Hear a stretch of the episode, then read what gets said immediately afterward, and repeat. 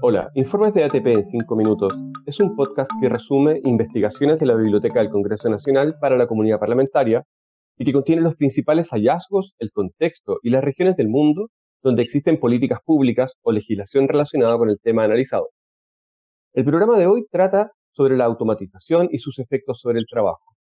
Y el investigador de ATP, Samuel Argüello, elaboró un informe llamado Los efectos de la automatización sobre el trabajo, desempleo tecnológico, polarización del mercado laboral y políticas públicas. Samuel, ¿cuáles fueron los principales hallazgos de tu investigación? Sí, mira, en primer lugar, que la automatización del trabajo genera incertidumbre respecto a cómo cambiará el mundo laboral y, por lo tanto, sobre cómo este cambio va a afectar a los trabajadores y a las trabajadoras. En segundo lugar, y a pesar de que es muy difícil pronosticar los efectos concretos que tiene la automatización, parece que en las próximas décadas va a afectar más a los trabajadores de formación media, es decir, oficinistas, administrativos, contables, etc. Y no solamente a los trabajadores manuales de las fábricas, que es lo que uno siempre tiene en mente cuando se habla de automatización. ¿Qué es la automatización? Dicho de manera sencilla, la automatización es un cambio en el proceso de producción en donde es clave el uso de nuevas tecnologías que modifican la forma en que se hace el trabajo.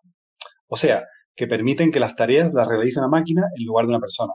Es una definición muy general que se puede aplicar desde el interruptor de un hervidor que salta cuando el agua está caliente hasta la inteligencia artificial y cómo se utiliza.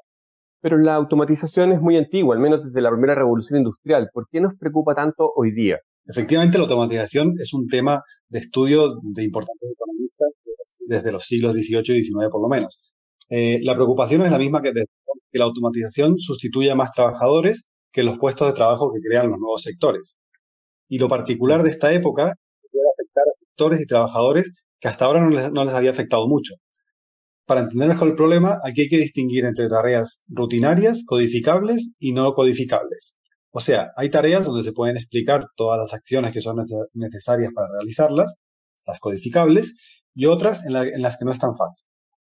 Hay una parte de la tarea que uno sabe tácitamente cómo hacerlo y no lo puede explicar completamente a pesar de que lo hace con relativa facilidad y eficacia. Por otro lado, las tareas no rutinarias manuales pueden ser, por ejemplo, cuidar a un niño o a un abuelito, servir comidas, etc. Aquí viene el cambio. Las nuevas tecnologías podrían permitir codificar completamente algunas de las tareas que hasta ahora eran imposibles de codificar y, potencialmente, se podrían automatizar trabajos como, por ejemplo, llevar la contabilidad de la empresa, clasificar eh, documentos, ordenar y almacenar información, etc con la automatización actual, que se nutre de los avances en computación, inteligencia artificial y robótica, se pueden automatizar tareas que antes parecían imposibles. Y es más, eh, esto es un tema que está en desarrollo tecnológicamente hablando. Por lo tanto, la potencialidad puede ser más grande todavía. Samuel, ¿y cómo se ve el futuro próximo del mercado laboral? Es de esperar una, una polarización del mercado laboral donde se mantengan los trabajos de la gente muy cualificada, con altos salarios, y también los de la gente poco cualificada y con bajos salarios, mientras que quienes estén en medio deberán o bien hacer el salto hacia los empleos mejor pagados o hacia los peor pagados. Es un escenario un poco sombrío.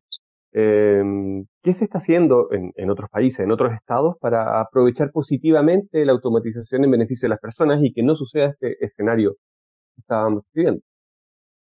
Sí, como tú dices, es un poco desalentador, pero hay opciones. Como la, automatización no se va a detener, una tarea importante de los estados es saber gestionar la transición, porque estos cambios no pasan de un día para otro. Hay varios aspectos a tratar, pero centrémonos solamente en la educación y formación. Según la OCDE, es importante que los sistemas educativos entreguen habilidades que permitan sacar toda la, ventaja de la actual ola de implementación tecnológica. Esto incluye habilidades como inteligencia cognitiva e inteligencia social, además de habilidades necesarias para trabajar eficazmente en un contexto digital, ya sea como especialistas o como usuarios de tecnologías digitales. Para los trabajadores que ya están en el mercado laboral pueden ser necesarias políticas de formación, adecuación y recualificación. Esto para que aprovechen las ventajas de la automatización y se mantengan en el sector donde están, pero haciendo nuevas tareas, o bien para reconvertirse completamente y trasladarse a los nuevos sectores que surjan a raíz de la propia automatización. Muchas gracias, Samuel Argüello, investigador del área de economía de Asesorías Técnicas Parlamentarias de la Biblioteca del Congreso Nacional. Este programa es elaborado por el equipo de asesorías técnicas parlamentarias de la Biblioteca del Congreso Nacional para facilitar el acceso a los informes solicitados por la comunidad parlamentaria. En este programa, usted escuchó parte del contenido del informe Los efectos de la automatización sobre el trabajo, desempleo tecnológico, polarización del mercado laboral y políticas públicas, elaborado por Samuel Argüello.